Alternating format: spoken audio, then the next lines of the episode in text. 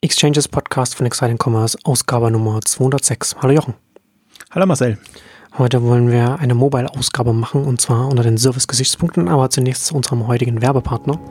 DHL. Für Online-Shopper ist die schnelle Verfügbarkeit von Waren häufig das Entscheidungskriterium für oder gegen einen Shop, insbesondere bei zeitkritischen Produkten. Für diese Kundenanforderung bietet DHL die richtige Lösung mit DHL Same Day. Damit bekommt der Online-Käufer seine Sendung am gleichen Tag der Bestellung. Die schnellste Zusendung der bestellten Waren ist für Online-Shopper häufig das Hauptkriterium, sich für oder gegen einen Shop zu entscheiden. Insbesondere wenn es sich um zeitkritische Waren handelt. Viele Anbieter liefern Kleidung und Elektronik mittlerweile innerhalb von wenigen Tagen, dennoch wünschen sie sich Kunden ihre Warenlieferung sofort an einem bestimmten Ort. Das Besondere an der Same-Day-Lieferung ist, dass der Service auf Kundenwünsche einzahlt und damit sich der Shop absolut zu anderen Händlern differenziert. Online-Shopper sind ungeduldig, wollen ihre Ware sofort erhalten. DHL schließt mit Same-Day-Delivery die Lücke zwischen Angebot und Nachfrage. Die taggleiche Zusendung erhöht nicht nur die Bestellungen und mindert die Retourquote, sondern steigert ebenfalls die Kaufbereitschaft. Natürlich ist auch die Realisierung einer garantierten Zustellung am nächsten Tag im Zeitfenster möglich. Das ist insbesondere bei einem Bestelleingang überwiegend am Abend attraktiv. Jetzt kommt natürlich die Frage auf, wo ist die Zustellung am selben Tag möglich? Innerhalb Deutschlands gibt es zahlreiche Same-Day-Zustellungsgebiete. Das Gebiet umfasst über 450 Städte und Gemeinden und deckt über 35 Millionen Einwohner ab. Der Versender kann also dabei maximal 200 Kilometer von einem DHL-Ballungsgebiet entfernt sein, aber auch weitere Entfernungen sind auf Anfrage möglich. Und wie wird die Abholung und Zustellung umgesetzt? Innerhalb der Liefergebiete kann die Zustellung Montag bis Samstag zwischen 10 und 21 Uhr erfolgen.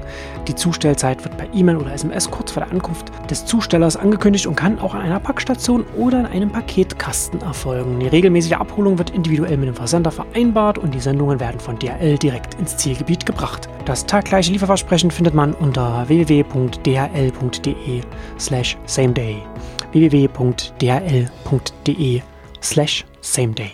Ja, heute mal wieder eine Mobile-Ausgabe. Wollen wir heute über Apps sprechen. Und aber diesmal auch mal, wir fangen mal ein bisschen noch ein bisschen anders an als sonst. Wir haben ja sonst immer reden wir ja sehr viel über die Kundensicht oder über, den, über die Kundenperspektive und das, was man für die Kunden und da in die Richtung macht.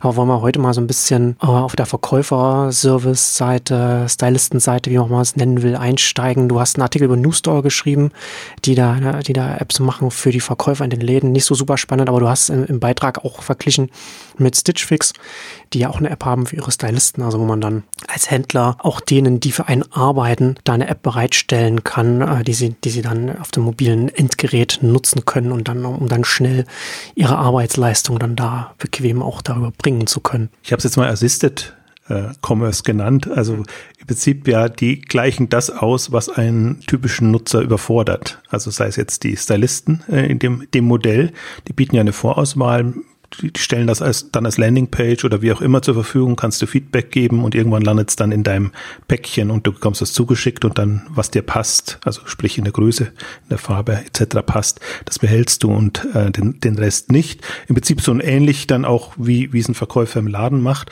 Und das Thema beschäftigt mich jetzt schon eine ganze Weile, also das Thema Mobile. Witzigerweise, ich bin ja jetzt wieder eher auf dem App-Trip, wo niemand Apps gut findet für den Onlinehandel, überlege ich mir zunehmend, ähm, da jetzt die Durchdringung sehr groß ist, was hm. können Apps für Vorteile bringen für den Onlinehandel? Deswegen bin ich eigentlich jetzt mehr so auf der Suche nach mobilen Apps, äh, Geschäftsmodell. Deswegen war auch das ja durchaus ein Schwerpunktthema auf der K5, ganz unterschiedliche Ansätze mal zu zeigen, mh, hm, wie so App-Modelle von Runtastic bis was weiß ich, was wir da alles hatten, Picknick, ähm, funktionieren, also die ja dann durchaus irgendwie da einen Sinn haben. Aber das klassische App-Modell jetzt, ich übertrage meinen Shop quasi auf Mobile und das ist dann und dann noch schlimmer in die App rein, äh, das ist es einfach nicht, sondern alles, was in den Apps ja passiert, sei es bei Wish und bei anderen, sind andere Modelle. Und das bewegt mich schon länger und auch äh, paar andere Aspekte noch, auch, auch zum Beispiel die Argumentation jetzt von eher Jüngeren, die sagen, ich habe lieber eine App, weil die in der Regel einfacher und, und schlichter ist, ähm, als, als eine Webseite. Also finde ich ein ganz eigenartiges Argument. Ja, aber das Argument kommt ja auch so ein bisschen so daher, dass wenn man halt, wenn da ein größerer Screen da ist, größere Fläche, auf der man was darstellen kann. Ich meine, schau dir, schau dir eine Webseite, schau dir Amazon an zum Beispiel. Ne? Da hast du ja schon so ein Feature Creep, der sich dann einstellt. Selbst bei einem Google, das ja lange Zeit dafür gelobt wurde und, und sich dadurch ausgezeichnet hat, dass man eine sehr clean äh, Webseite hatte, einfach nur die, der Suchschlitz. Das ist ja auch immer mehr geworden. Ich glaube, dass es ein bisschen so auch so daher kommt. Da ist ja einfach der Anbieter oder die Anbieter, die Händler sind gezwungen, weniger anzubieten, weil es einfach nicht, ne, einfach nicht so viel geht auf dem Screen. Und dann ist natürlich als gerade so jüngere Menschen, die man wird ja sowieso bombardiert mit Informationen an allen Ecken und Enden, dann tendiert man dann da auch noch dazu. Das also finde ich, finde ich durchaus naheliegend, so eine Aussage.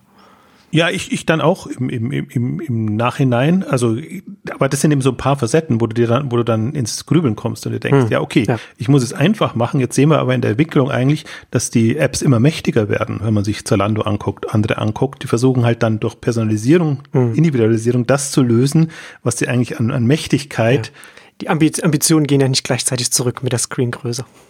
E-, eben leider nicht. Also, aber jetzt haben wir sozusagen, wenn, wenn man sagt, die, die Nutzer wollen einfache Apps haben hm. und äh, die, die Händler haben das Problem, dass sie im Prinzip nur eine App in der Vermarktung unterbringen, dann wird das eben so mächtig. Also es ist ja alles gefloppt. Äh, von Zalando hat seine ganzen Apps eingestampft. Äh, haben jetzt schon ein paar, also wenn man sich das mal wieder überlegt, die haben eine Salon-App, die haben eine eine ähm, Wardrobe-App und ihre Standard ähm, Zalando eben. Also es, das kommt dann schon wieder, aber eben unter der äh, mit derselben Marke und nicht die ganzen unterschiedlichen Ansätze. Ähm, also verfrachten sie das alles da rein. Und jetzt bin ich eben durch das Gespräch mit Newstore drauf gestoßen, durch diesen Verkäuferansatz, also die, die eben Apps für Marken mit stationären Läden machen, wo sie quasi so als mobiles Point-of-Sale-System agieren, wo der Verkäufer quasi die App hat und den Kunden bedienen kann. Und die dann eben auch festgestellt haben, der Verkäufer hat in der Regel nicht nur eine App, zum Beispiel, wo er die Kunden zahlen lassen kann, sondern auch noch andere Apps, wo er also verlängertes Warenregal, wie es immer so schön heißt, wo er quasi das ganze Sortiment zeigen kann und kann dann halt schön hin und her switchen. Das heißt, er, es ist dann auch nicht, es sind mehrere Apps, aber also ist auch nicht das, das zweite, ein anderer Ansatz, den ich auch ganz faszinierend finde, dieses Super-App-Konzept, was aus China kommt, was ein bisschen anders äh, getriggert wird, weil man sagt, okay, bei WeChat ähm, ist, ist die App und in der App quasi gibt es diese ganzen Services, äh, die man dann ansteuert oder zumacht und äh, das ist ja die Super App-Logik, ähm, das trifft es jetzt nicht ganz, weil es ist jetzt nicht so, dass, dass man in irgendeiner anderen Anwendung drin wäre. Aber so das, das News Store-Konzept ist quasi eine, eine Multi-App-Welt zu haben. Also bist quasi in dieser News Store Shop, also ist gebrandet, es ist gebrandet jetzt für den, für den entsprechende Marke oder für den entsprechenden Shop, hast du quasi mehrere Anwendungen, nenne ich es jetzt mal.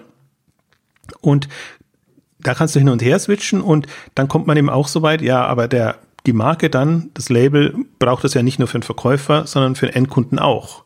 Und zwar sowohl für den Endkunden, der online bestellt und oder auch so der, der Endkunde, der sich selber im Laden bedient oder meinetwegen, der irgendwelche ähm, ähm, Zustellservices nutzen will das einfach sagt, okay, ich bin jetzt da, das interessiert mich, ich möchte das aber da und dahin geliefert haben. Also es wäre so ein anderer Service, den man eben auch als Marke noch anbietet. Und wir haben ja in diesem ganzen Plattformlogik, haben wir ja schon das Modell, dass wir sagen, ähm, Service sind das Ausschlaggebende, Mehrwertservice in irgendeiner Form, was jetzt die Plattformbetreiber, aber letztendlich auch die Marken unterscheidet von einem 0815-Anbieter, der einfach dann austauschbar ist und der ja, hat ja keinen Mehrwert, warum ich als das Kunde unbedingt dessen dessen App oder geschweige denn dessen Webseite besuchen muss, dann da gehe ich dann halt zu den Amazons, Wish und wie sie alle heißen, die, die eh meine Standard oder Zalandos, die, die meine Standardumgebung sind.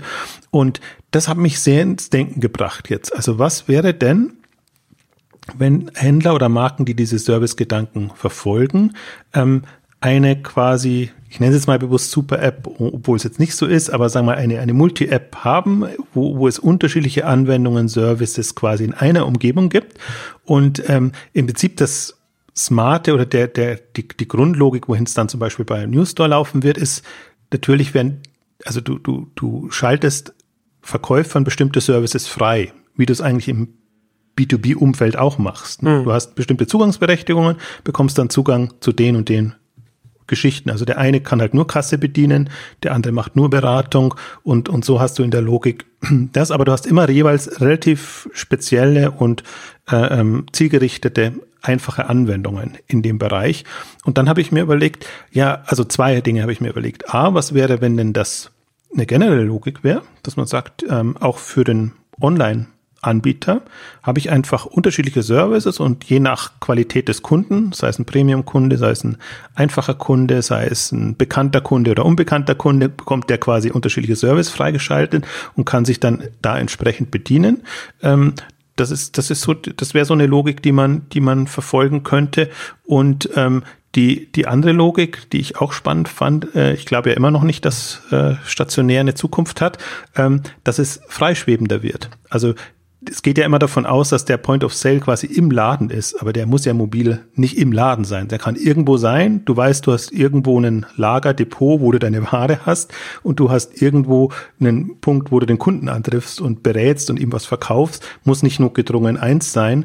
Und das Spannende ist dann, sich dann auch zu überlegen, ja, okay, dann kann ich ja als Beratender, Verkäufer, Stylist oder was auch immer, meinetwegen jetzt nehmen wir Stadion oder nehmen wir irgendwelchen äh, Rummelplatz oder sonst irgendwas, nur um, einen Ort zu haben, dahin gehen und zu sagen, okay, da lieber Kunde, äh, das ist unser Angebot, ähm, also das verkaufe ich dir jetzt quasi und dann nutze ich eben bestimmte Zustellservices, bestimmte andere Aspekte oder meine wir sagen auch nur, mm, also ich bereite dir das vor, wie, wie ein Stylist das macht und du kannst es dann selber äh, zu Hause auswählen und nochmal begutachten und dann bestellen, tatsächlich den Prozess einzuleiten. Also diese ganze also eine virtuelleren Denkansatz. Wir sind ja jetzt immer noch in der Hop- oder Top-Welt, entweder online oder offline. Und diese mobile Welt finde ich vor dem Hintergrund eben spannend. Also ich glaube ohnehin, dass mobil zu Hause mehr genutzt wird als unterwegs. Aber wenn man jetzt sagt, unterwegs das zu nutzen, kann man sich sehr viel mehr, finde ich, Szenarien ähm, überlegen, als man das bisher hat. Und das muss nicht gleich in die Richtung münden, dass man jetzt irgendwie einen Showroom aufmacht, sondern das können ähm, ganz andere Ansätze sein. Da kommen wir wieder auf das Enjoy-Konzept zum Beispiel zurück, ähm, die eben ihre Berater auch rumschicken und nach Hause schicken, aber die, die beraten eigentlich, die machen mehr oder weniger die Übergabe, den Zustellprozess aber die könnten ja durchaus auch noch äh, weitere Services und Leistungen anbieten. Dann wären sie eben auch so unterwegs. Also ich finde, das gab es mal, also es gibt ja alles in Komponenten. Es gibt ja die, die mit den Tablets unterwegs sind, vertriebsseitig im B2B-Bereich, ähm, die würden darunter fallen. Aber was mir bisher gefehlt hat, ist irgendwie so eine, so eine Logik und, und eine Vorstellung davon, wie kann das technologisch, möchte ich es gar nicht nennen, aber konzeptionell gelöst werden. Und da finde ich so eine Multi-App-Service-Komponenten-Logik hm. durchaus reizvoll für, hm. für derlei Themen. Also ich finde ja bei dem Thema eher spannender, wie ein Händler da zu einem Mittelsmann zwischen verschiedenen Gruppen werden kann. Also gerade mit so einer mobilen App kann man ja andere Gruppen aktivieren, die man sonst jetzt nicht, die man jetzt nicht sagen würde, man stellt die jetzt fest ein und stehen dann im Warenhaus oder, oder im, im, im Lager oder im Laden oder wie auch immer. Ne? Also zum einen, also die Stylisten bei Stitch Fix zum Beispiel.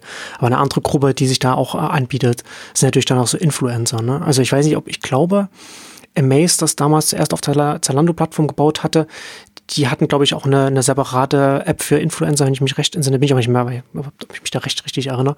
Aber so etwas, wenn man halt die Angebote oder, oder die Leistung der Influencer in das eigene Shopping-Angebot reinholt, denen da etwas zu geben, was es denen besonders leicht macht, dann auch ihre Inhalte hochzuladen und so weiter. Ne? Das sind ja dann Leute, die auf der ganzen Welt verteilt sitzen und die dann von da arbeiten, wo sie eben arbeiten und ihre Sachen machen. Und da kann man die mit so einer mobilen App sehr leicht in das eigene Angebot einbinden. Also im Grunde genommen genau das vergleichbar, wie man das jetzt auch so vom Grundmodell her, wie es auch beim Ridesharing ist, ne? so, so Uber, Lyft, ne? funktioniert ja nicht auch, funktioniert auch deshalb so gut, nicht nur, weil ich als jemand, der dann äh, wohin, wohin gefahren werden will, dann eine mobile App habe, um da einzusteigen, sondern auch, weil derjenige, der mich fährt, relativ leicht in das Netzwerk einsteigen kann, weil, weil jeder ein Smartphone hat, ein Smartphone hat und dann halt sich die App runterladen kann und dann sich dann da reinsetzen kann. Also das finde ich dann nochmal in dem Sinne, gerade wenn man über Services nachdenkt, wie man dann auch, wie man die vielfältig gestalten kann und so etwas, da finde ich das interessant. Finde ich auch interessant, vor allem, weil es, weil es, weil es fließend ist, der hm. Übergang. Ne? Also die Influencer-Multiplikatoren äh, ist, ist kein Verkäufer per se, sondern ist nur eher lose an den Händler gebunden, kann aber trotzdem sei es Geld verdienen oder, oder einfach andere Services anbieten, als das jetzt der Händler selber kann oder will, mangels Masse schon, oder als der Kunde, das, das haben wir. Also ich habe jetzt gerade auch dran gedacht an so Anbieter wie, wie äh, Stella und Dot äh, und so rum heißen sie, glaube ich, oder Pippa und Jean und so diese, die, ähm, die Anbieter, die ja wieder in den Party-Veranstaltungsbereich äh, kommen, also Tuba Party und, und, und, und so, die gibt's ja nach wie vor auch noch und die agieren auch so ein bisschen ähnlich oder die haben genau die Herausforderung jetzt so ein bisschen, dass sie das, wenn sie es rein physisch machen zu Hause, ist es nicht mehr so zeitgemäß, sondern mhm. sie überlegen sich auch, ob sie das nicht ähm, online abbilden können, ähm, haben aber natürlich dann bestimmte Herausforderungen, weil es, weil es ja alles provisionsbasiert in dem Fall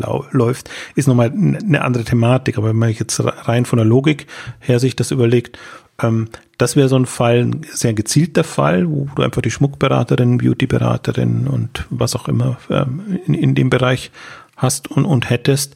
Ähm, also ich finde das auch, also das eröffnet mir mehr Türen, auch in dem, was wie ich mir Handel vorstelle, als es verhindert. Vor allem mhm. geht's, geht's so raus aus, aus diesem, also das ist ja aber auch eher, ich hätte jetzt auch nicht unbedingt erwartet, dass die Entwicklung so in die Richtung geht, aber weil man eben eigentlich ja immer davon ausgegangen bin, ist jetzt Onlinehandel ermöglicht es, alles dem Kunden selber in die Hand zu geben und es selber machen zu lassen.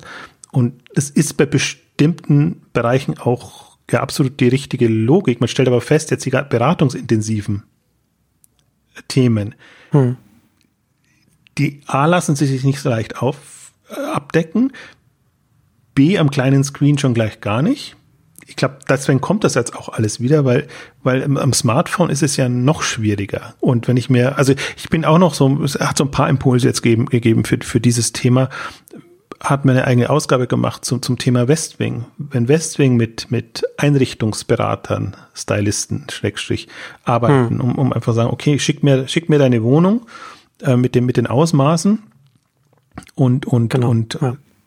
ich berate dich sozusagen, was da reinpasst, äh, irgendwie nach welchem, oder sag mir nach welchem Stil das sein soll, dann biete ich dir eine Vorauswahl, was, was du haben könntest. Und das ist quasi auch so eine, so eine Leistung, die halt aber auch mit, mit in einer anderen Umgebung stattfindet, mit, mit einer anderen App, wenn man es so, so nennen will, als das jetzt der Endkunde machen würde. Könnte es auch, aber das hat ja alles nicht geklappt. Ich glaube, deswegen klappt auch diese ganzen Mass Customization und, und diese Sachen ähm, in der Form nicht, weil immer eine Überforderung da ist.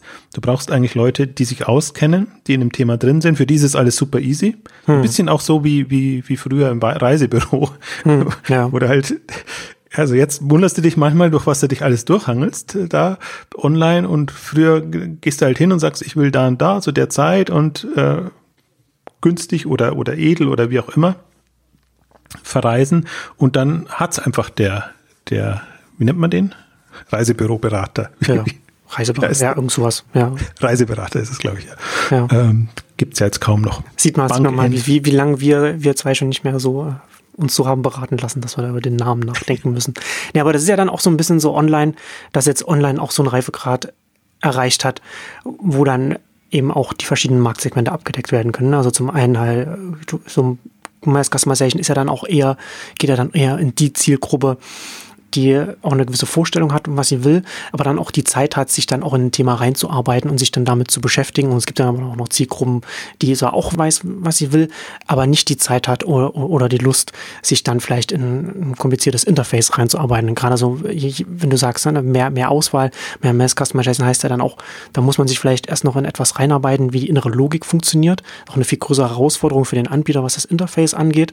Und zum anderen muss man eben auch die entsprechende Zeit mitbringen. Und die bringt einfach nicht jeder mit.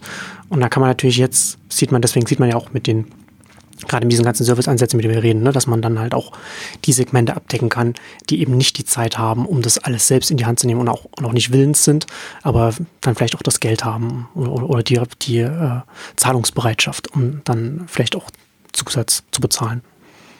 Ja, das Interessante ist ja auch, es gibt ja auch die, die die Vollautomatisierung äh, ähm, predigen oder, oder nicht predigen, würde ich jetzt gar nicht sagen, sondern äh, sagen wir bevorzugen, die daran glauben, ja. dass das alles vollautomatisiert dir die Produktvorschläge liefert. Hm. Ähm, das ist auch bei bestimmten Bereichen ja super. Also Bücher und, und, und Musik und alles war das ja immer ganz, ganz toll. Ähm, Mode halten schon sehr viel schwieriger, weil du in die Zukunft gucken musst. Künftige Trends, auch im Prinzip, wenn du dein, dein Modegeschmack änderst, dann äh, versagt das. Also du brauchst immer Impulse oder du musst, müsstest wissen, woher nimmst du die Impulse jetzt als System hm, für den Kunden, für die Kundin, um, um das hinzubekommen. Ich finde das halt sehr, sehr, ich finde das auch spannend. Ich bin genau bei dem Punkt auch, was du gesagt hast. Ich glaube, dadurch, dass, dass die, der Markt größer ist, kann man besser segmentieren und dann hat man jetzt Zielgruppen, die man mit spezielleren Lösungen bedienen kann, ähm, als man es bisher konnte. Also das ist dieses, nennt es mal Vielbesteller versus Gelegenheitsbesteller-Thema. Aber ich finde auch zum Beispiel die Herausforderung Mann-Frau immer interessant, weil ich glaube, für einen Mann kannst du relativ einfach machen, weil dann sagst du, okay, dem Mann zeige ich nur Männerprodukte. Für die Frau, aber das ist ja immer die Herausforderung, für Frauen kannst du es nicht machen, weil Frauen eben auch für ihren Mann, für Kinder, für wen auch immer mitbestellen.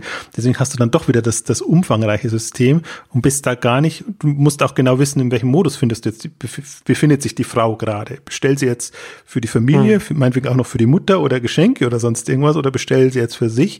Das macht das ja, also das klingt so leicht, dann mache ich das quasi also About You hat er den Ansatz gehabt, ähm, jedes Teil dein Style, äh, persönlicher Ansatz, ähm, ist aber im, im natürlich sehr, sehr viel schwieriger, wenn du, wenn du, also wenn die, die Leute nicht so ticken. Ich finde, im Food-Bereich hast du es ähnlich, weil du in der Regel Food ist ja ein Familienthema. Food für die Familie bestellst, ihr mit, haben wir auch, glaube ich, mal schon durchdekliniert, gemeinsame Bestelllisten und, und, und guckst, wie, wie, wie stimmst du dich da ab? Das ist eher, geht nochmal in eine ganz andere Richtung. Deswegen, wenn man jetzt mal sagt, wir haben jetzt im E-Commerce sehr viel von den einfachen Themen gut abgedeckt. Also ich nenne, einfachen Themen sind für mich eigentlich immer die Männerthemen, also so wie es auch groß geworden ist. Elektronik, Bücher, also Bücher jetzt nicht unbedingt Männerthema, aber klar strukturierte Themen, alles wunderbar. Da hat sich ja ein schönes, schöne E-Commerce-Welt entwickelt, auch eine, die von den Quoten her ja jetzt äh, extrem ähm, schon ist. Ähm, aber alles andere folgt nicht diesen Logiken. Und deswegen kommt da jetzt schon nochmal, glaube ich, dieser, dieser um, kommen diese Umbrüche und das, das Umdenken. Und ähm, was meine Herausforderung dabei immer ist, ist um wieder ein bisschen auf, auf die technisch-konzeptionellen Geschichte zurückzukommen, ist, wie, wie setze ich das dann um? Hm. Also ist es, ist es der Shop, der Webshop, den ich an dessen Ende ich eben glaube, also das war eine, eine frühe Analogie, haben wir jetzt so gemacht und das ist es dann auch.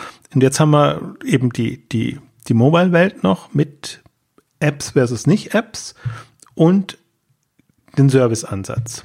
Und ich, ich würde schon unterscheiden zwischen jetzt du kannst ja Service, also Stylisten wäre jetzt ein Service oder, oder andere, die dir das vorfiltern und personalisieren. Aber Service ist für mich ja auch Zusatzservices, Mehrwertservice. Also sprich eine, eine Bestell, äh, also eine Zustellung in, in, in dem und dem Modus, ein Beratungsservice, der jetzt gar nichts unbedingt mit dem Produkt zu tun haben muss. Das kann auch meinetwegen Customer Service sein, wo es, wo es um ganz andere Themen geht, wo jetzt, was jetzt nicht unbedingt mit der Bestellung zu tun hat.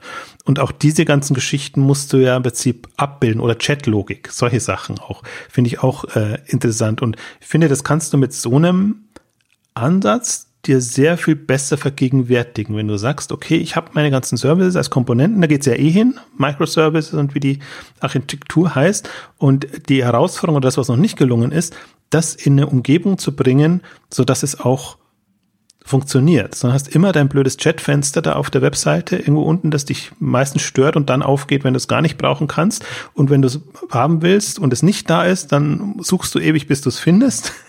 Also insofern, wenn du, wenn du da schon mal einen anderen Einstieg hättest und sagst, okay, ich habe meine, meine Hauptseite mit der Haupt-App und ich habe, ich weiß dann, der Händler oder der, die, die Marke, die hat noch Zusatz-Apps dann, ähm, in, in die ich dann reingehen kann, wenn ich halt eine andere ein anderes Thema habe. Ich finde, das ist schon mal ein anderer Denkansatz, eine andere Logik, die hat was. Also ich weiß noch nicht, ob ich damit hm. hundertprozentig glücklich bin, aber also, dass man sozusagen eine Haupt-App hat, in der das meiste abgedeckt ist, aber wenn jetzt der Kunde spezielle Wünsche hat, dass man dann äh, ihm das naheliegt, nochmal äh, woanders äh, die, die andere App, äh, die, die Companion-App quasi runterzuladen. Hm, ja.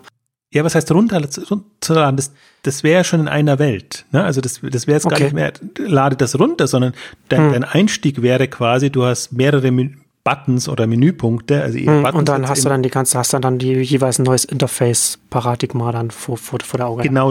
Ja, das, das ist interessant, weil es erinnert mich gerade an das, was, was Instagram gerade macht. Die haben ja ihr IGTV gestartet, also Video. Da haben sie eine separate App Und man kann das aber auch in der App selbst auch aufrufen. Da hat man auch einen Button und dann ist auch quasi wie ein neues, wie ein Layer, der dann drüber liegt, also eine, eine Ebene und dann hat, kann man dann da die Videos gucken.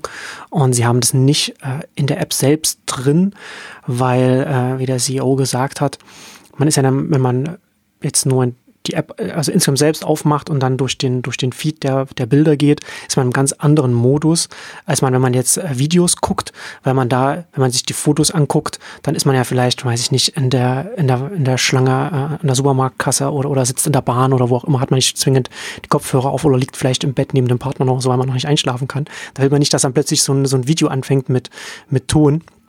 Ne, aber natürlich wollen diejenigen, die dafür Videos produzieren mit Ton und so, das soll man ja dann auch dann, dann so an und angucken. Also unterschiedliche Modi, die man dann, wo man sich überlegen muss, wie, wie verbindet man das miteinander. Aber gleichzeitig will man natürlich auch die Userbase nutzen der App.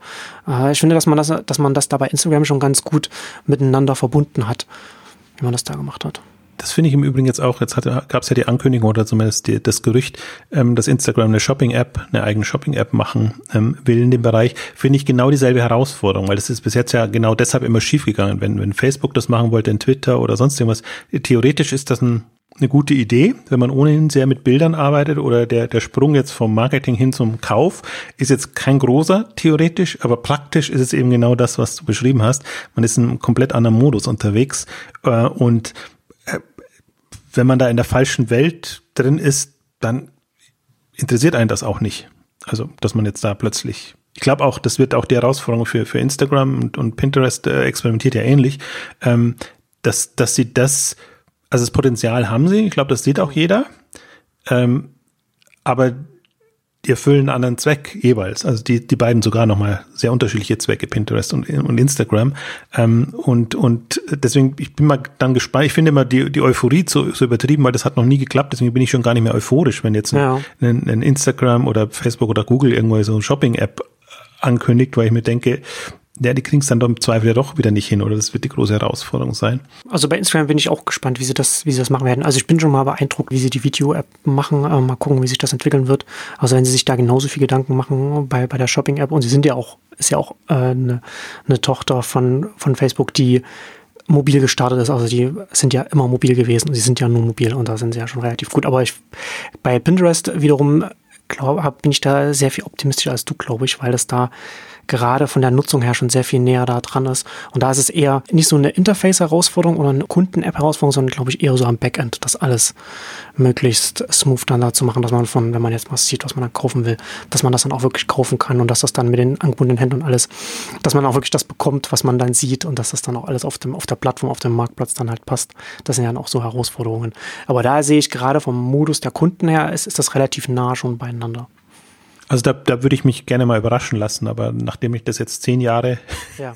mehr oder weniger euphorisch verfolgt habe im ganzen Kontext Social Shopping, ähm, wo man ja immer da Das wissen die Jüngsten ja gar nicht mehr, ne? Das hat ja quasi jeder schon versucht. Auch in Twitter hatte das mal. Ja, ja auch die ganzen äh, 2005 gestarteten Social Shopping Ansätze die sind ja auch mit dem Moment gestartet, eigentlich jetzt äh, über, über das Netzwerk quasi den, den, den das, hm. das Einkaufen zu, zu triggern.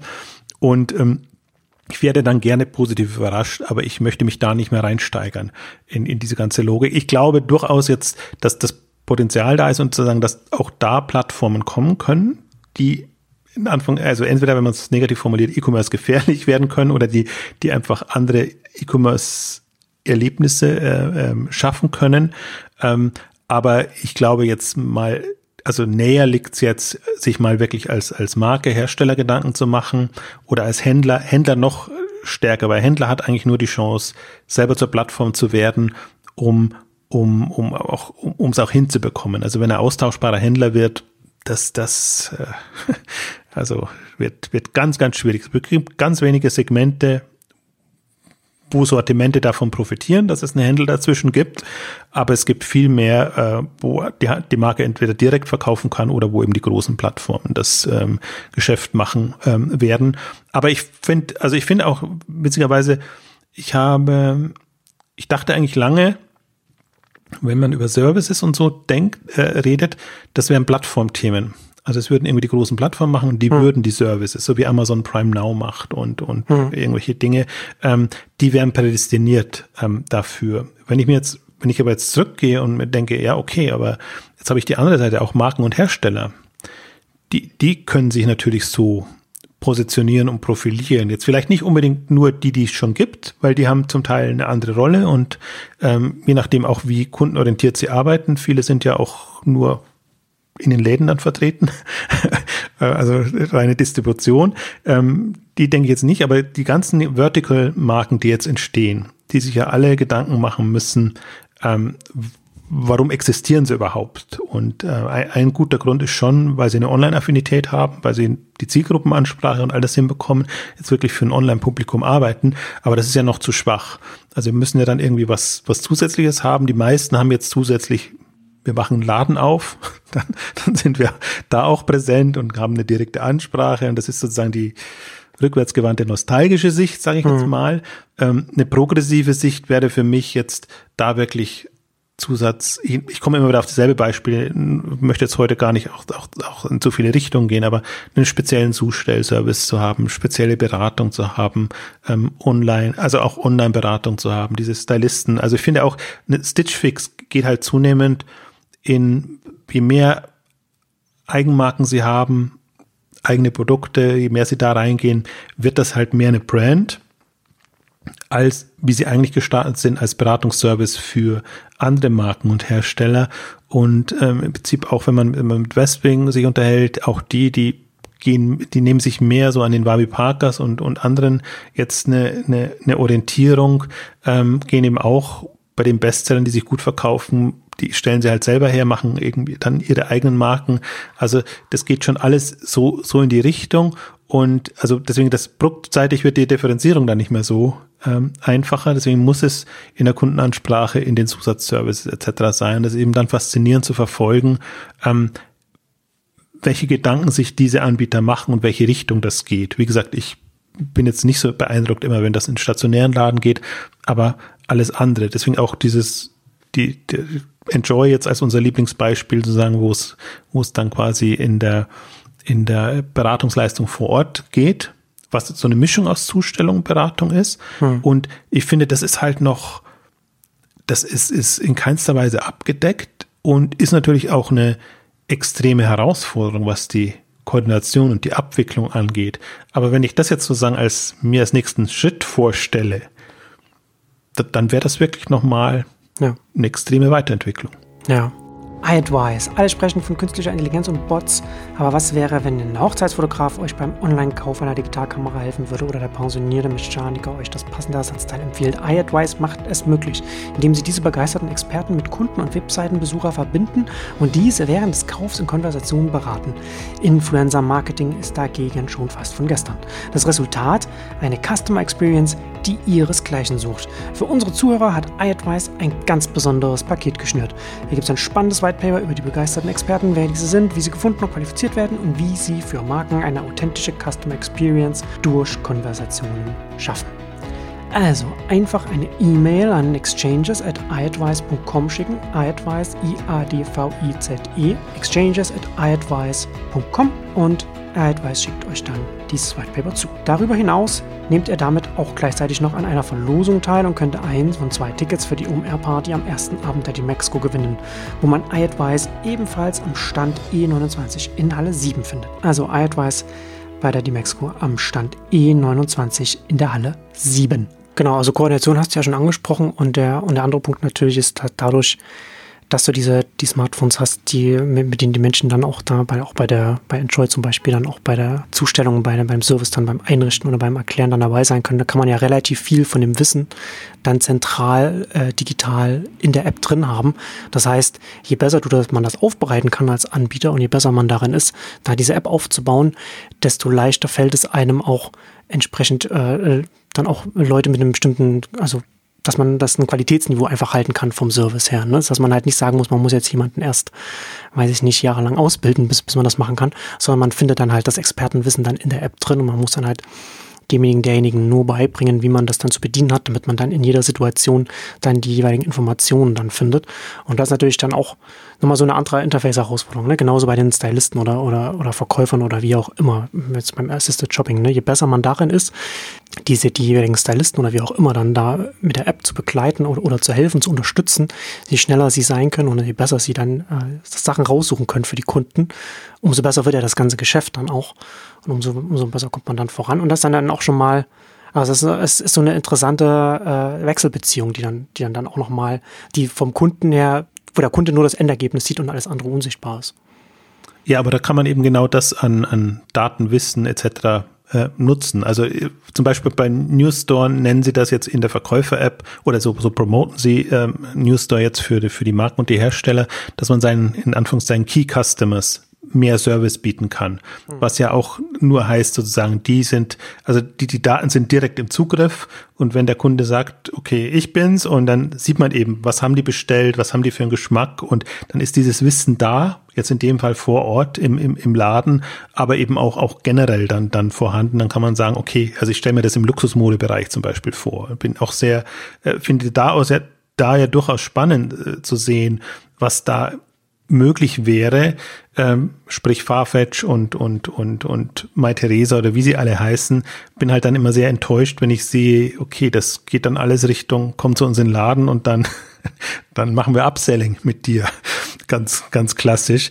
Ähm, also dieses dieses schon sozusagen den den Kunden umfassender zu bedienen und einfach auch zu sagen, okay, das sind eben mal, ich habe halt nur meine 10 maximal 20 Prozent wirklich Top-Kunden und für die kann es mir wert sein, einfach diese Services auch den technischen Aufwand, Entwicklungsaufwand reinzustecken, um das besser bedienen zu können. Also ja, witzigerweise es kam ich kam noch äh, durch ein anderes Thema kam ich auch ähm, oder äh, wird einem immer die Schizophrenie auch deutlich, die die Immobilien gerade passiert. Ein Vortrag von Bräuninger auf auf dem DCD äh, dieses Jahr, glaube ich, habe ich in einer anderen Ausgabe schon mal erzählt, aber wo, wo, wo er auch erzählt hat, wie viel Mühe sie sich geben, gegeben haben, eine Apps für die Kunden zu bauen mit dem Kundenbindungsprogramm, mit irgendwelchen Veranstaltungen, Zusatzgeschichten und Sachen und gesagt haben, aber die Kunden wollten bloß bestellen. Und das hatten hm. wir genau nicht drin oder noch nicht drin. Und ich glaube, äh, das, das, das, das ist ein sowohl als auch Thema. Also das Bestellen darf halt nicht fehlen. Aber wenn man es jetzt zum Beispiel so, so konzipieren könnte, dass man sagt, okay, ich habe diese eine App für dich, aber du, du, je nachdem, was du für ein Kunde bist, bediene ich dich so oder so oder biete ich dir die Service oder die Services an, dann wäre das eine viel rundere Lösung und dann war das eben so eine Hop- oder Top-Geschichte. Also dann entsteht fast der Eindruck oder so, unsere App ist gefloppt, weil sie, weil sie einfach nicht angenommen wurde. Äh, wobei ich eben gar nicht glaube, dass sie gefloppt ist, ähm, sondern dass, dass es halt in der Grundstruktur nicht, nicht, nicht gepasst hat und dass man sich aber jetzt genau als, als gerade so ein Händler wie Bräuning oder gerade im Luxussegment finde ich, dass, das, da ist halt der Kundentypus ein ganz anderer. Der erwartet Beratung, der, der, der ist auch auf, auf, offener für Tipps und der mag das ja, das Ganze umhegt und umpflegt zu, umsorgt zu werden. Ähm, und dann, dann hat man da andere Möglichkeiten und was mich so fasziniert, ist jetzt, wenn man es wirklich mal so, leider muss man sie aus dem Stationären her denken, das wieder rücküberträgt, was kann das eben online, virtuell oder jenseits des physischen Raums nochmal zusätzlich bedeuten. Und ähm, vielleicht noch ein kurzer Ausflug oder auch nochmal zu verdeutlichen, ich meine, das Thema hatten wir schon mal, als, als About You gestartet ist, sind im Prinzip genauso gestartet. Sie wollten quasi, wie haben sie gesagt, ein Shop, tausend äh, hm. Sichten oder so mit, mit einem mit einer App-Welt. Und das Irritierende damals war ja, also A, dass es nur auf der Webseite funktioniert hat und dass es online dann nicht mehr rüberbringen konnten. Und deswegen haben sie sich mehr oder weniger davon getrennt, was ich schade fand. Und haben jetzt sozusagen eine Multi-Allzweck- App, äh, die aber, haben wir ja auch gesagt, sehr gut ankommt. Also die jetzt, äh, die, wo sie sehr viel, sagen, zumindest in der, der Navigation, in der Art und Weise, wie man damit arbeitet, ähm, sich weiterentwickelt hat. Aber halt sehr mächtig. Und ich glaube, der Ansatz war gar nicht schlecht oder das war schon genau das, was jetzt, also kam ja auch der Plattformgedanke und alles rein. Das Problem war nur, dass es aus einer technischen Sicht konzipiert war und auch die Nomenklatur so war, die Begriffswelt. Du hast eine App und lade dir deine Apps runter in dem in einer ganz normalen Webseite, wo, wo niemand irgendwie damit was anfangen konnte. Und dann denke ich mir, okay, Also App war eh schon das, das falsche Wort. Sie haben es dann entschärft, ein bisschen anders umgenannt, aber irgendwann wusste man gar nicht mehr, was es, was es ist. Aber vielleicht ist Service das beste Wort. Ich komme ja immer so von Thema Anwendung. Ähm, also ich schwanke immer zwischen Anwendung und Service. Ich glaube sozusagen, dass jeder, jede Webseite muss als Anwendung gedacht werden. Und eine Anwendung wäre jetzt ein Shop und das wäre die banalste und langweiligste, langweiligste, mhm. sondern ähm, also zwischen Anwendung und Service. Ich komme aber jetzt bei der Logik mehr und mehr dazu, wenn man es wirklich als, als Service mal bezeichnet. Das eine ist der Shopping, also Shopping-Service wäre allgemein, das eine ist der Bestellservice, da kaufst du Abschluss etc. Das andere ist ein Beratungsservice, der andere ist der Inspirationsservice in Anführungszeichen. Ähm, also wenn man wenn man so ein bisschen besser strukturiert und wenn man aber auch sich klar macht, das sind alles unterschiedliche Themen, dann glaube ich, kann man jetzt, wenn ich mich mal in eine Marke reinversetze oder in einen Händler reinversetze, kann man weiterkommen, weil man dann auch weiß, okay, ich muss nicht alles mit einem Ding erledigen, was, was wirklich die Herausforderung ist. Und dann siehst du auch diese, diese, dieses übermächtigen Apps, wo du dir denkst, ja, Wahnsinn, was ihr da geleistet habt, aber zu bedienen ist es eigentlich nicht mehr. Und man versteht auch gar nicht mehr, was es, was es alles soll. Also ich glaube, es, es, es, es hilft einem, eine Struktur zu finden und, und, und auch nochmal sich sehr klar zu werden, jetzt auch, was, wie, welche Service brauche ich denn eigentlich für meine Kunden? Und welche muss ich selber machen und welche kann jemand anders machen? Auch integrieren anderer Services zum Beispiel, was, was ich auch ähm, faszinierend finde, wo wir, also, wo, was jetzt zum Beispiel die Erkenntnis bei, bei Newstore ist, die sind ja als Mobile Player gestartet, wollten im Grunde alles selber machen, bis sie festgestellt haben, A, erwarten das die Kunden gar nicht von uns und B, können wir das gar nicht leisten. Also wir können das vielleicht für eine Marke oder so leisten, aber wir können uns ja nicht grundsätzlich Gedanken machen, ein Service, den wir unterschiedlichen Marken dann mit unterschiedlichen, also als White Label mit unterschiedlichen unterschiedlichem Anstrich anbieten, ähm, so dass sie dann irgendwann sagen, nee, okay, obwohl wir eigentlich, also das ist eigentlich unser unser Key, unser Schlüsselelement, wir sind Mobile Player, das lassen wir Partner machen. Und das macht Sinn. Also, weil, weil die jetzt einfach dann sagen können, okay, wir, wir brauchen eine ganze Fülle an, an unter, von, von der Zustellung bis Beratung, um es mal nochmal wieder aufzuzählen, unterschiedlichen Services, ähm, aber die brauchen wir für prinzipiell für jede Marke, für jeden Händler, aber vielleicht ein bisschen anders aufbereitet, anders angepasst etc., weil natürlich jeder anders strukturiert ist. Die einen haben, haben ein eigenes Lager, die anderen greifen auf Lager ihrer Händler zurück, die anderen wollen mit stationären Anlaufstellen haben, andere eben nur, nur virtuell, wollen sich da gar nicht reinschauen lassen. Also daran sieht man eigentlich auch, wie, wie komplex das schon ist. Und als so Shopsystemhersteller beschränkst du dich natürlich da enorm, wenn du sagst, ich muss jetzt jeden Kunden äh, abarbeiten und, und das machen. Für sie war das die Logik, wie man sie früher hatte und wie das auch gut funktioniert, aber vom Potenzial her und wie schnell so ein System auch den Markt durchdringen kann, ist das ja, ist, ist, ist das Quatsch. Also das ist das eine.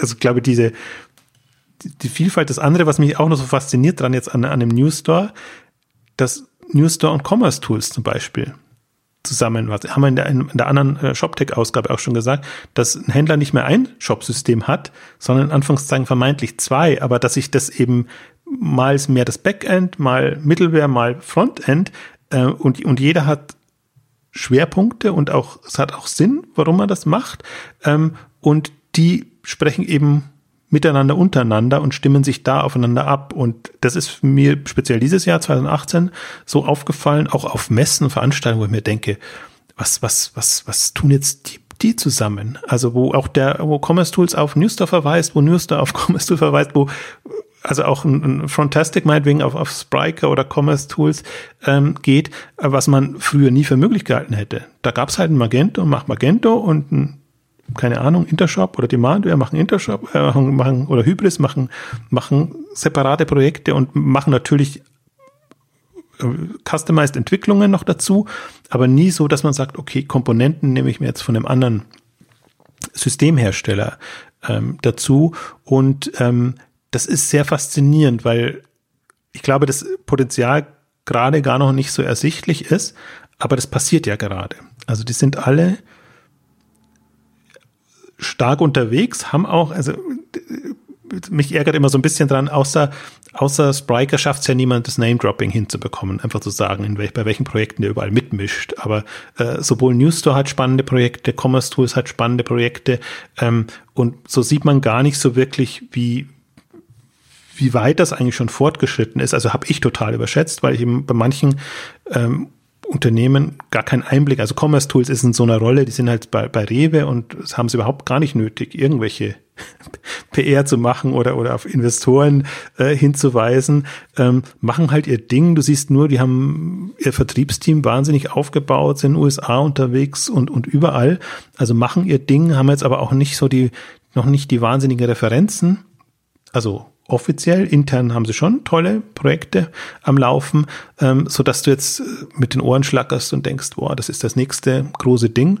Hm, deswegen ist Spriker immer so die einzige Geschichte, die halt das auch ganz geschickt machen, weil sie ja ähm, über, über, über Komponenten und über, über, wie soll ich sagen, Teil, also auch schon so eine Service-Logik haben, dass du sagst, mach halt mal so ein Nebenprojekt, was nicht kriegsentscheidend ist, jetzt mit uns und dann kommen wir schon vielleicht irgendwann zu dem Hauptthema rein oder eben auch nicht. Also für dieses Wurscht, das finde ich ja den, den sehr spannenden Vertriebsansatz.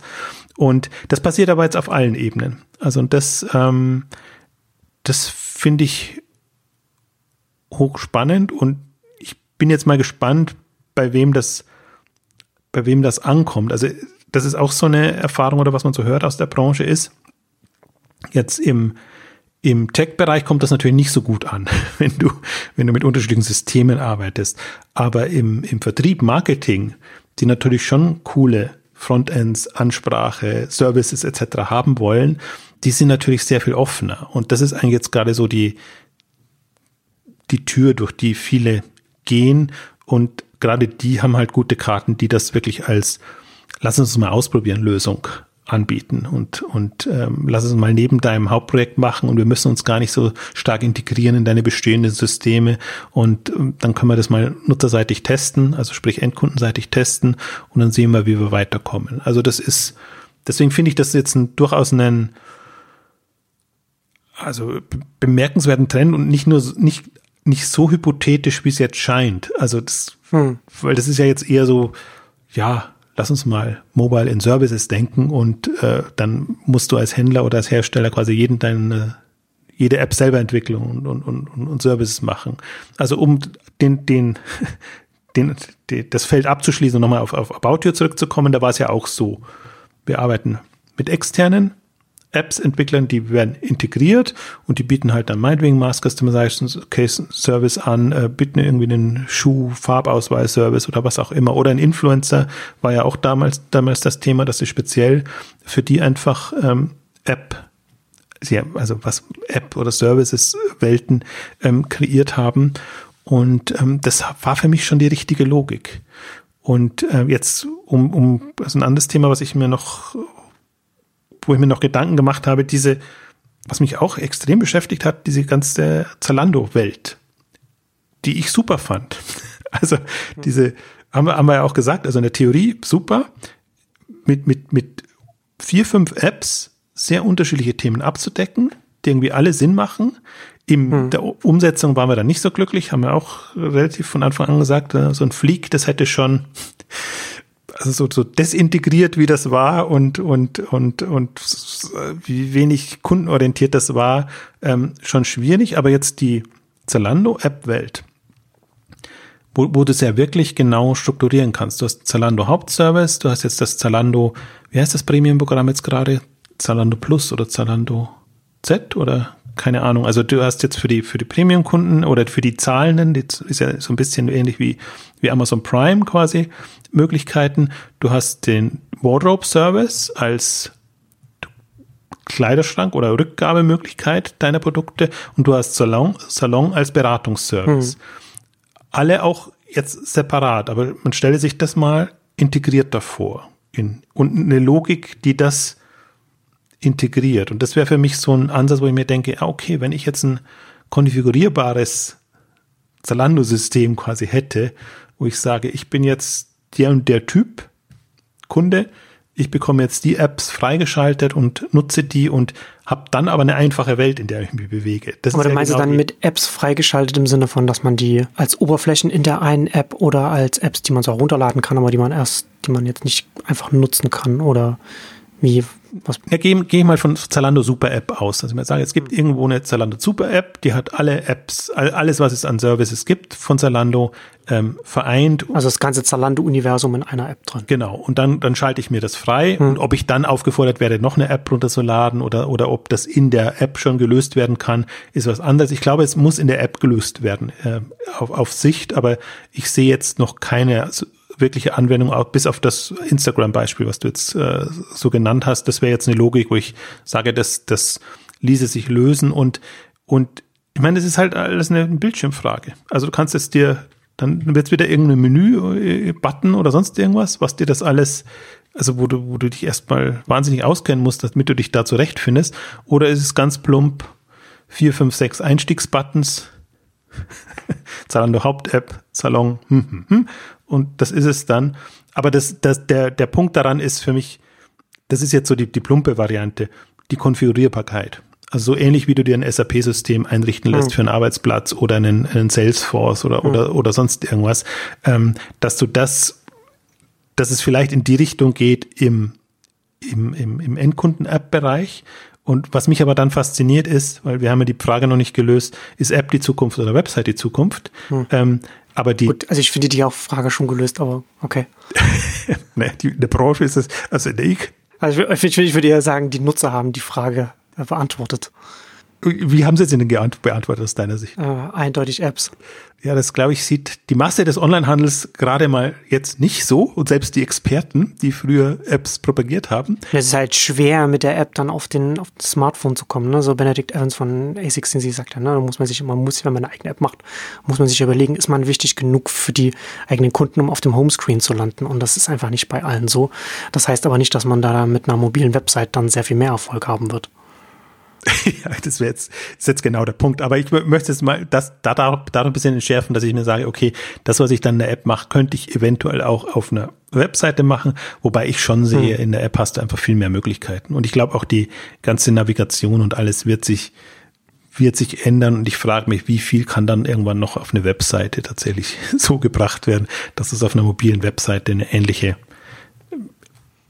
ähnlich nutzen kannst Du hast ja jetzt bei der Entwicklung, die du jetzt siehst, ne, ist ja nicht einfach nur, dass du eine App hast, die du aufrufst und dann hast du da was auf deinem Mobile Screen, was auch eine Webseite sein könnte, sondern du hast ja mittlerweile ganz viel mehr Funktionen. Du hast Push-Notifications, wo du die Leute wieder reinholen kannst oder ihnen sagen kannst, dass jetzt die Bestellung jetzt rausgegangen ist und so weiter. Du hast äh, Widgets, die, die, die man sich da äh, mit drauf machen kann, wo dann, wo dann dynamisch Inhalte geladen werden können. Du hast dann jetzt auch ähm, die Möglichkeit, weil wenn du einmal eine App hast, dass du dann auch noch eine Companion-App machen kannst, die dann auch auf, einer, auf der äh, Smartwatch dann, also Apple Watch und so weiter und Android Watch heißt es, glaube ich, dann auch da landen kann und so weiter. Das sind, das sind ja so die ganzen, die ganzen Sachen, was man dann, was dann da mit dranhängt, was du ja mit einer Webseite nicht abbilden kannst. Nicht das, was nicht heißt, dass man das alles haben muss, aber diese ganzen Optionen hast du ja, dann hast du ja nur in der App-Welt. Ja, also und deswegen bin ich auch, wie gesagt, ich bin ja pro App, aber eben, eben, eben ja, als Gegentrend. Also als, als alle pro App war, war ich gegen App und ich bin jetzt eigentlich sozusagen dass ich sage, jetzt ist die Zeit reif, um, um sich Gedanken zu machen, wie sehen relevante Apps aus und wie kann ich mich da ähm, positionieren, profilieren, sehe aber genau natürlich die, die Thematik. Also du musst, du musst relevant und gut genug sein, um, um diese App hinzubekommen. Vielleicht noch als letztes Beispiel, was wir dieses Jahr auch durchexerziert haben, die ganze Kellersports-Welt jetzt auch sozusagen vom, vom ähm, ja, ganz klassischen Händler hin zu einem Premium-Anbieter, dann mit Keller Smiles als Angebot, mit, mit Zusatzservices, die sie haben, jetzt mit Keller X, wo sie Partnerschaften eingehen mit, mit Markenherstellern, ähm, wo du auch siehst, eigentlich da ist ein, auch ein Händler, der jetzt, sagen wir mal, noch eine, im Vergleich jetzt zu den Riesen eine überschaubare Größe hat, aber der sich auch genau diese Gedanken macht. Wie werde ich relevanter ähm, für die Kunden, für die Hersteller, für, für, alle Beteiligten, wie kann ich mich auch besser integrieren? Dieses Keller Smiles Programm ist ja dazu gedacht, in die ganzen Fitness-Apps auch reinzukommen und da das, was du da an Sport treibst, quasi äh, in, in Einkaufspunkte oder, oder sagen wir Vergünstigungen, was auch immer, also nicht nur Vergünstigungen, äh, ähm, umwandeln zu können. Und daran sieht man eigentlich schon dieses, dieses klassische Händlerverständnis geht einfach damit verloren und du bist mehr zum Service Provider für jetzt die Klientel, die du eben ansprichst und daraus kommen die ganzen Herausforderungen. Und ich fand's, ich meine, auf der, auf der K5 haben wir diesen Jahr würde mal sagen, fast was wir letztes Jahr mit Amazon gemacht haben. Amazon 360 Grad, diesmal Keller Sports 360 Grad, weil wir sowohl Moritz Keller da hatten, der, der quasi die Unternehmenssicht hatten, äh, Florian Otte vom Tech, von der Tech-Seite und dann noch die Investoren sozusagen, die auch sagen, was sie erwarten oder dass sie eben genau sowas erwarten, weil sie eben auch andere Erlösströme haben wollen und weil sie genau das als als sehr viel nachhaltiger empfinden, als wenn du ein austauschbarer Händler bist. Mhm. Und gerade so ein Florian Otte, Otte auf der Technikseite ist natürlich hat das Problem. Also er hat die Herausforderung, mache ich eine eigene App, versuche ich das irgendwie zu integrieren, wie muss meine Architektur aussehen, sie darf auch nicht zu aufwendig sein, weil, weil wie gesagt, Hello Sports ist noch von überschaubarer Größe. Die haben jetzt kein 1000-Mann-Tech-Team. Das heißt, du musst schon irgendwie Wege finden, wie du das in irgendeiner Form löst. Aber das ist für mich halt so ähm, Beispiel oder Beispiele, die mir zeigen, Selexon war ein anderes Beispiel. Im Prinzip äh, lauter so Anbieter, die du jetzt hast, die sehr verankert sind in der Kategorie und in dem Kundenverständnis, die sie haben, die auch so ein bisschen, ja, durchaus jetzt zwischen Endkunde und, und jetzt, äh, ähm, B2B möchte ich jetzt gar nicht nennen, aber gibt ja auch noch dazwischen Geschichten, wenn du Kindergärten oder keine Ahnung oder irgendwas oder Schulen belieferst, wie, wie jetzt im Selexo, so ein ähm, ähm, also wo du dann sehr, ja, wo, wo du dich ganz einzigartig quasi positionierst und strukturierst und dann entsprechende Angebote machen musst. Und ich glaube, das, das ist so eine, also gerade für die weiterdenkenden Händler und Anbieter ist das gerade ein sehr, sehr großes Thema, weil du dann einfach aus der, also für die anderen ist es ja immer noch, mache ich selber, mache ich es im Marktplatz, nutze ich Plattformen oder nicht. Also hm. da gibt es ja. ja so dieses, also auch mehr oder weniger rigide. Hm. Amazon-Feinde, die andere, die Amazon als Chance sehen, sagen wir mal so. Und also als, als letztes Beispiel jetzt noch, was ich aber auch ganz faszinierend finde, so Adidas, wie die gerade unterwegs sind und die das als Hersteller ja in alle Richtungen unterwegs sind. Zalando ist ein starker Partner, machen sehr viel, versuchen da sozusagen das, was sie, also sogar ein verlängertes Lager für, für, für Zalando zu machen, dass sie sagen, okay, da docken wir uns an Zalando an und liefern aber quasi selber aus. Gleichzeitig mit Runtastic und mit, mit, mit anderen Angeboten eigene Apps, um eine direktere Kundenbindung hinzubekommen. Ähm, also das ist ja alles nicht hopp oder top. Und sie haben sozusagen für sich so, aber jetzt strategisch eine, einen Weg gefunden, dass sie sagen, okay, erstmal geht es um uns und wir müssen eine Vertriebssicht haben, eine Kundenansprache und alles andere ist Mittel zum Zweck. Wo uns Amazon nutzt, wo uns Zalando nutzt, nehmen wir das mit rein, wo jetzt kleine stationäre Händler uns nicht mehr nutzen, machen wir uns die zum Feind, weil wir sagen, die beliefern wir nicht mehr mit den coolen Produkten, so, so in die Richtung, oder dann doch, wenn sie protestieren. Das waren ja genau die Diskussionen, die, die wir eigentlich jetzt hatten. Und ähm, deswegen, das ist schon alles, alles ist irgendwie im Fluss und im Umbruch.